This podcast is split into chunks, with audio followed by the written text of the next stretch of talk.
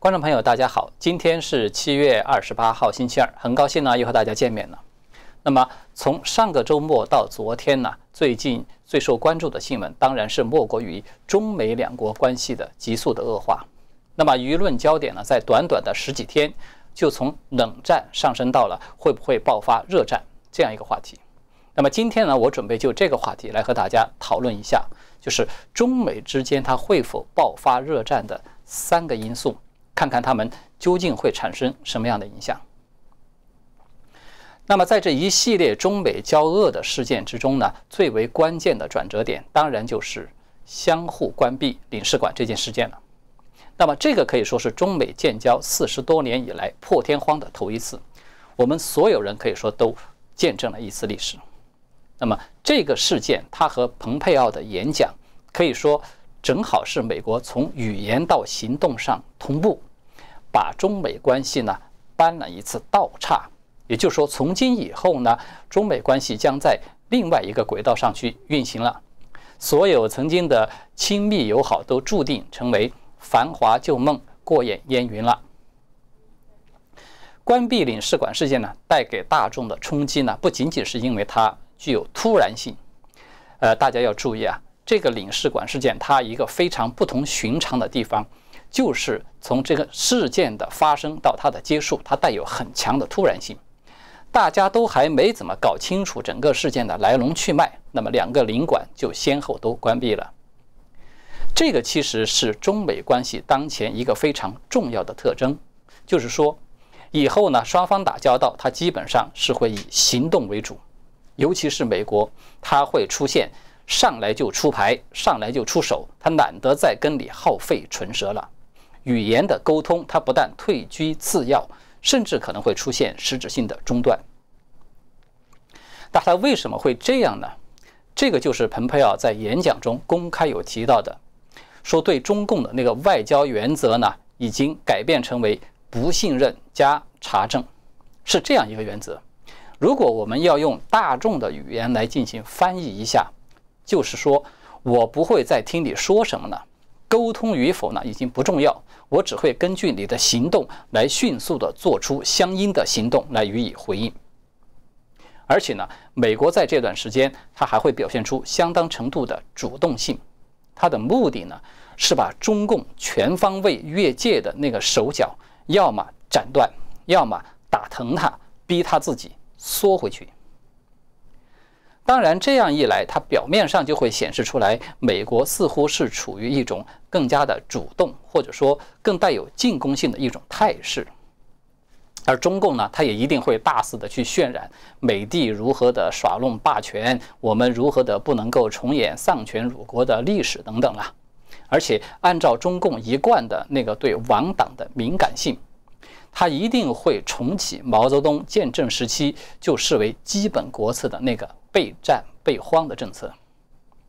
我们看到习近平这一次他去视察东北，第一站就去了有“北大仓”之称的那个农业大省黑龙江。他不是还说了这么一句话吗？说中国人的饭碗任何时候都要牢牢地端在自己的手上。人民日报在二十六号马上就发表社评跟进，它的标题就是“抓好粮食生产，保障粮食安全”。所以呢，这些动作它释放出来的信号，我们用两个字就可以概括，它就是备荒。习近平这一次隐身良久啊，他刚一露面外出，他宁可丢下南方泡在水里的半个中国于不顾，宁可被老百姓讽刺他说是北上抗洪，这个和当年中共北上抗日可以说有异曲同工之妙啊。那么。他宁可背上这样的骂名，他也要去备荒，而不去抗洪。足见在未来，就是中国的粮食危机是绝对不可小看的。至于说到这个备战，那么这个信号就更加的强烈了。他去东北的四平视察，特别去参观了四平战役的纪念馆，而且呢，也说出了一句被党媒竞相放在大标题的话来。他是这么说的。我们一定要守住中国共产党创立的社会主义伟大事业。这话呢，当然是表达了他要保党的那个所谓初心了。这当然也表达了就是他要兑现当初说过的要挺身而出做男儿的那个话。但是呢，如果我们细细的品味一下这话，就会发现，他当初提到的做男儿呢，是他在二零一二年的十二月，就是那个时候他刚上台，那针对着苏联解体的时候，大发感慨说，苏联共产党这么大一个党解散了，偌大一个党转眼就没了，竟无一人是男儿，没什么人出来抗争。所以呢，习近平他在四平说出这样的话。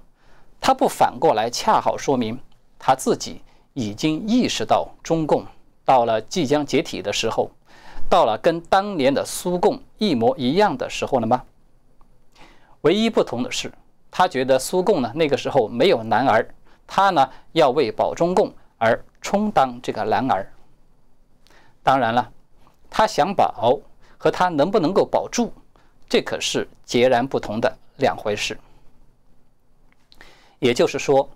习近平备战的基点呢，它是立足于保，立足于守，这显然不是一种进攻的姿态。那么在这样的一个背景之下，我们再回头来看看这两天啊备受关注的中国大陆出现的几条热点新闻。首先呢，是在大陆近期啊有多地爆出进行这种防核、防空袭等等这个备战演练，比如。武汉中部战区的总医院等军方医院呢，在几天前就被要求要提交计划，以最大能力的储备用于防核及检测的相关物资，据称是为了应对局势的彻底恶化。此外呢，也有网上的视频显示，北京市的海淀区人防办他们在街边的那个广告栏上张贴防空袭以及防核武袭击的宣传资料。那么更引人注目的是，在上海的松江区和长宁区，直接就开始进行了叫做“临战人口疏散、接受安置”的行动演练，就是这样一个活动。其实啊，这个演练它在过去也是有过的，但是呢，它在今年就特别的受到关注，并且呢，被整个舆论进行热炒。再加上呢，胡锡进等人高声叫嚷着要尽快的充实中共的核武库，要形成中美的所谓意志比拼，中共切不可自负手脚，铸下大错等等。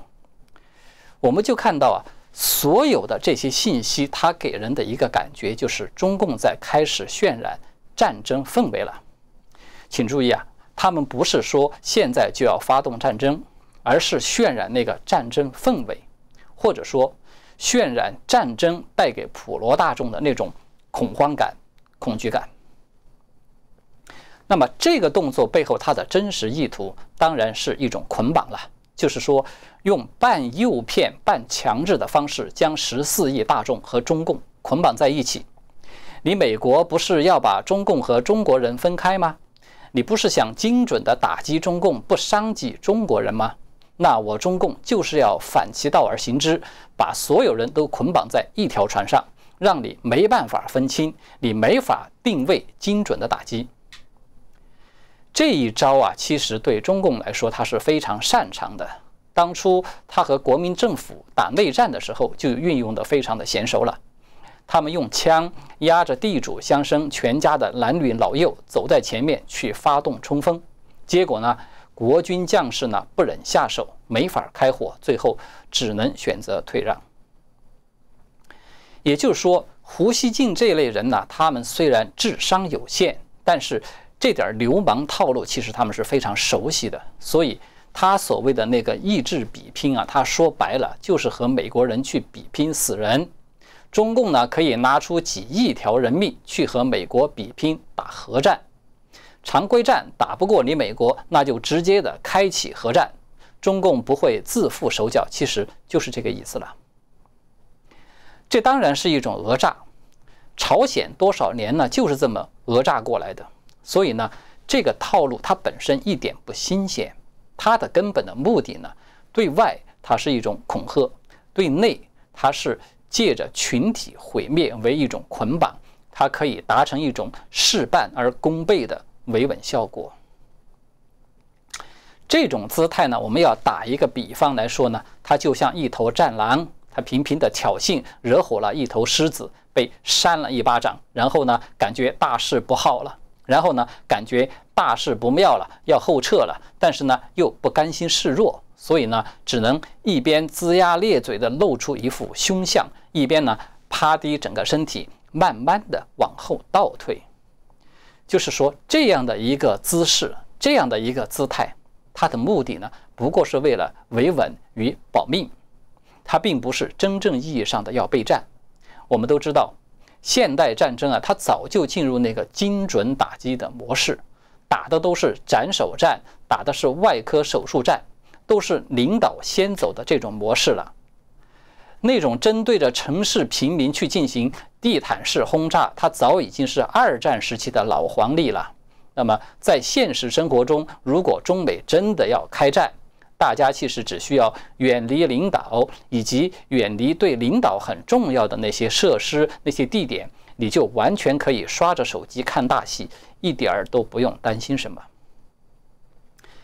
以上所说的呢，就是我们要讨论的第一个因素。我们再看看第二个因素，就是美国这边。美国这边啊，最重要的观察指标首当其冲，当然就是蓬佩奥的这次演讲了。蓬佩奥这个演讲呢，他可以说奠定了当前美中关系的三大基础。第一，它奠定了美国对中共打交道的一个原则，就是刚才说的不信任加查证。这个背后的含义呢？刚才我们已经分析过了，在这儿呢，我们就不重复了。第二，它奠定了美国的目标，就是改变中共。实际上，它的意思就是要解体中共，只不过呢，蓬佩奥是用了一种外交辞令式的方式来进行表达。第三，它奠定了美国实现改变中共、解体中共这个目标的战略框架。他要联合所有国际社会自由民主的国家，其中甚至还包括了俄罗斯。就是蓬佩奥说啊，他说这个不是在美中之间站队，而是在自由和暴政之间站队。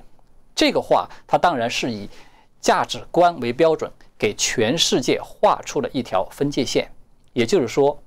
美中之争，它并不是普通的这种地缘政治的利益冲突，而是正。与邪两大势力的不可共存的生死存亡之战。那么，这个演讲它的重要性是毋庸置疑的了。我在这里呢就不再多啰嗦了。我们看到，中共所有的这些备战的行为，几乎呢都是在蓬佩奥这个演讲以后才发生的。那么，蓬佩奥他既然发表了这样一个带有檄文性质的非常强硬的演讲，它是否就意味着美国会要主动的发起热战呢？不一定。蓬佩奥的演讲啊，它是美中新冷战成型的一个重要的标志。它也表明美国做好了极端情况下不怕和中共发生热战的这种准备。但是呢，它并不代表美国会有主动的要发动热战这样的一个动机。首先啊，蓬佩奥的演讲。他的确是相当于对中共发布了一篇檄文，但是这篇檄文，它是否能够像我们过去在中国的史书上经常看到的，说那个仁义之师只要发出檄文，很多地方它就会自动的传檄而定呢？是否美国只要登高一呼，就自然天下云集锦从呢？显然，目前还不是这样。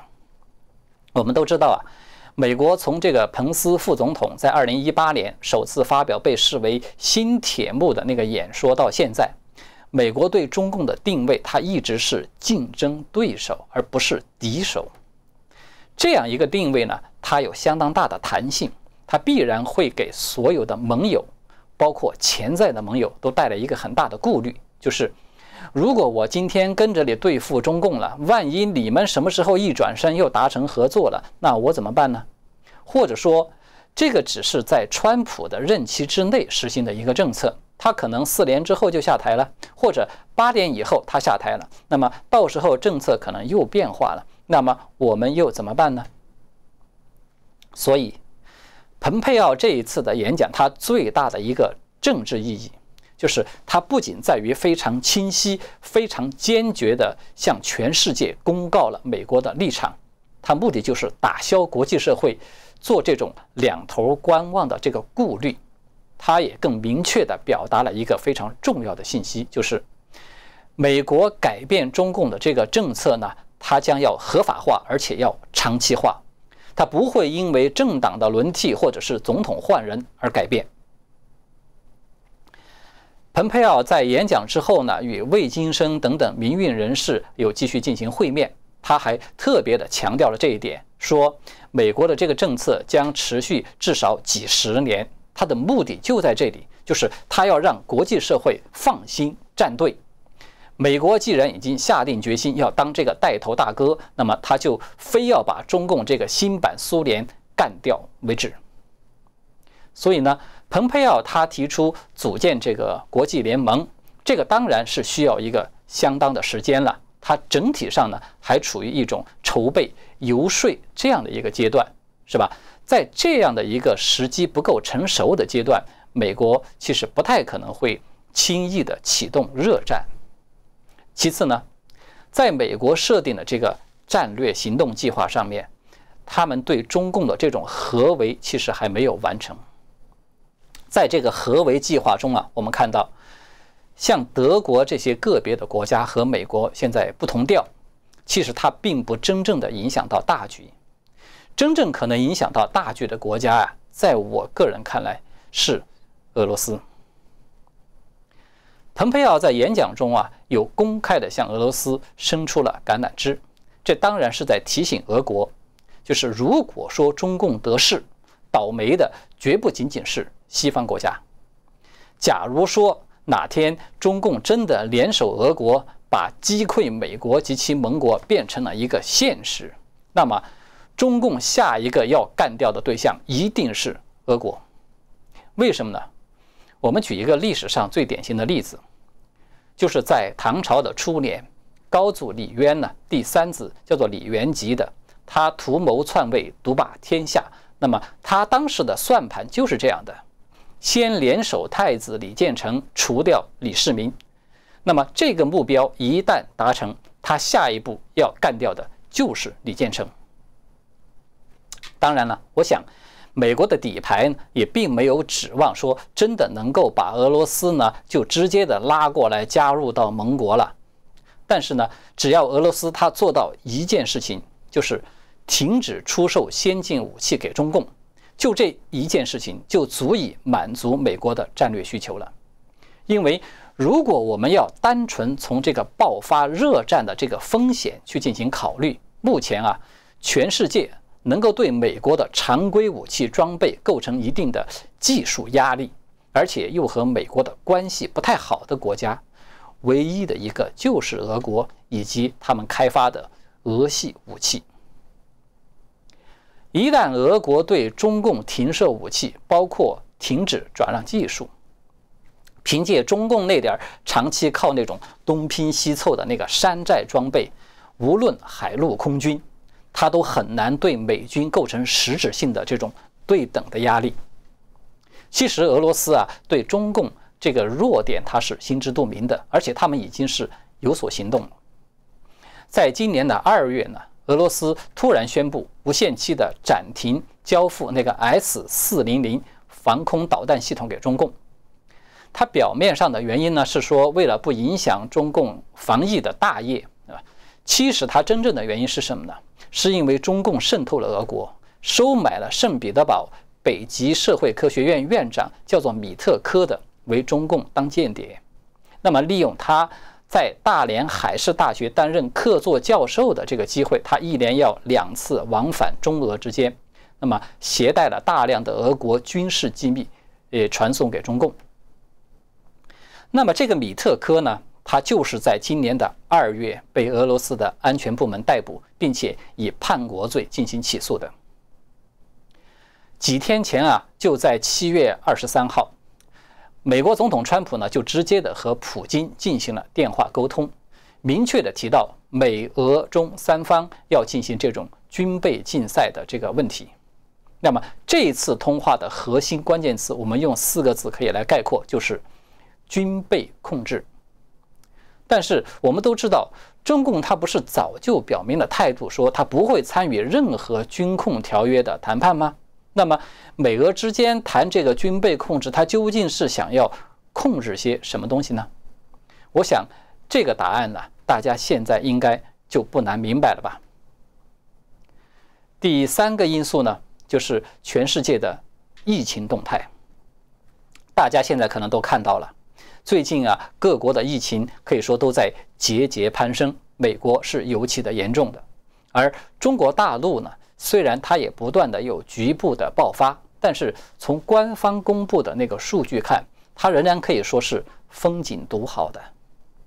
说到这个疫情，可能大家都觉得有点儿审议疲劳了。那么，就像我上次和大家有讨论过的，就是即便美国。他已经态度鲜明的要围剿中共，但是呢，在难以清洗战端的情况下，要想迅速的终结中共这个政权，它仍然可以说是一件比较困难的事情。我们可以看到啊，朝鲜啊，它已经被美国封锁很多年了，但是呢，它仅仅只靠着中共少量的输血，在这种饥饿线上挣扎，它仍然可以维持很长的时间。那么，中共当局它的算盘其实就是这样的，即便闭关锁国，他们退回到那个朝鲜时代，好歹他也觉得我们是一个超大号的朝鲜，只要有足够的核武器，美国要想凭借战争手段击溃中共，可以说就是非常困难的。这个呢，也是党内高层的一个共识。像胡锡进之流啊，动不动就跳出来惊声尖叫一番，说这个核武器如何如何。其实它并不是偶然出现的现象。但是呢，美军难以做到的事情，病毒其实却是可以做到的，而且是轻而易举的。由于时间的关系呢，我在这儿呢就不展开详细的论证了。那么在这里呢，我接着上次的讨论，再补充几点。结论性的信息呢，来和大家进行分享。第一，中国大陆绝非风景独好，无论北京、新疆还是刚爆发的大连疫情，他们真实的感染数量其实远超官方公布至少数十倍甚至百倍。第二，中共为什么要把那个无症状感染者排除在确诊病例之外？其实他们的真实目的是想要利用扩大这种无症状传播的范围，来人为的制造出一个群体免疫的这样的局面。但是呢，群体免疫这条路其实它是死路，因为我们看到中外专家都有这样的研究团队证实了，就是患者感染之后所产生的那个抗体保护作用，它只能够维持两到三个月。第三。中共病毒这个疫苗啊，目前是基本指望不上的，因为我们都知道，那个艾滋病疫苗它的研发已经超过了三十年，到现在都没有成功。它最大的原因就是这个病毒非常容易变异，这个病毒的构造上面和那个变异直接相关的叫做糖基化的那个位点有二十到三十个。这个数量啊，超过我们知道的那个经常变异的流感病毒的三到六倍。那流感病毒我们都知道，它已经是非常容易变异的了。那么艾滋病毒要超过它三到六倍。而中共病毒，我们现在发现的它的这个糖基化的位点有多少个呢？它至少有六十六个，它超过艾滋病毒两倍以上。呃，这一点呢是牛津大学的糖生物学研究所的创始人兼所长，叫做雷蒙德·德维克教授，他带领的一个团队研究证实的。那么可能就有朋友说了，说这个病毒它即便出现第二波大爆发，它也并不只是会感染共军啊，它同样可能会去感染美军或者是感染盟军吧？是的，第二波病毒的爆发呢，我们都知道它只是一个时间早晚的问题。而且呢，它的确是会波及到全世界，但是有一点不一样，即便这个美军盟军大量的发生感染、发生死亡，它造成了这样的瘫痪，美国它都仍然是美国，川普他也仍然是总统。但是如果共军发生大面积的感染，造成大量的死亡，整个军队都瘫痪了，那么中共它就将不再是中共了，习近平他也极有可能不会再是总书记了，他可能被一个会议就掀翻在地了。所以呢，在现阶段，美中之间呢，它的确有可能在南海甚至是台海等等高敏地带出现擦枪走火啊，或者是小面积的这种冲突，但是在疫情加剧。整个这个巨大的压力之下，其实双方都不会有在这样的一个环境中去进行大规模的作战的这样的愿望。我们看到中共它为什么在疫苗第三期的这种临床试验都来不及做，就抢先在军队内部进行试用呢？就是因为他们最恐惧这个军队之中爆发流行大瘟疫。那个可以说是他们保党的最大的本钱，这个本钱没了，他们的政权也就彻底完蛋了。好的，感谢大家的观看支持，也欢迎大家订阅点赞，我们下次再见。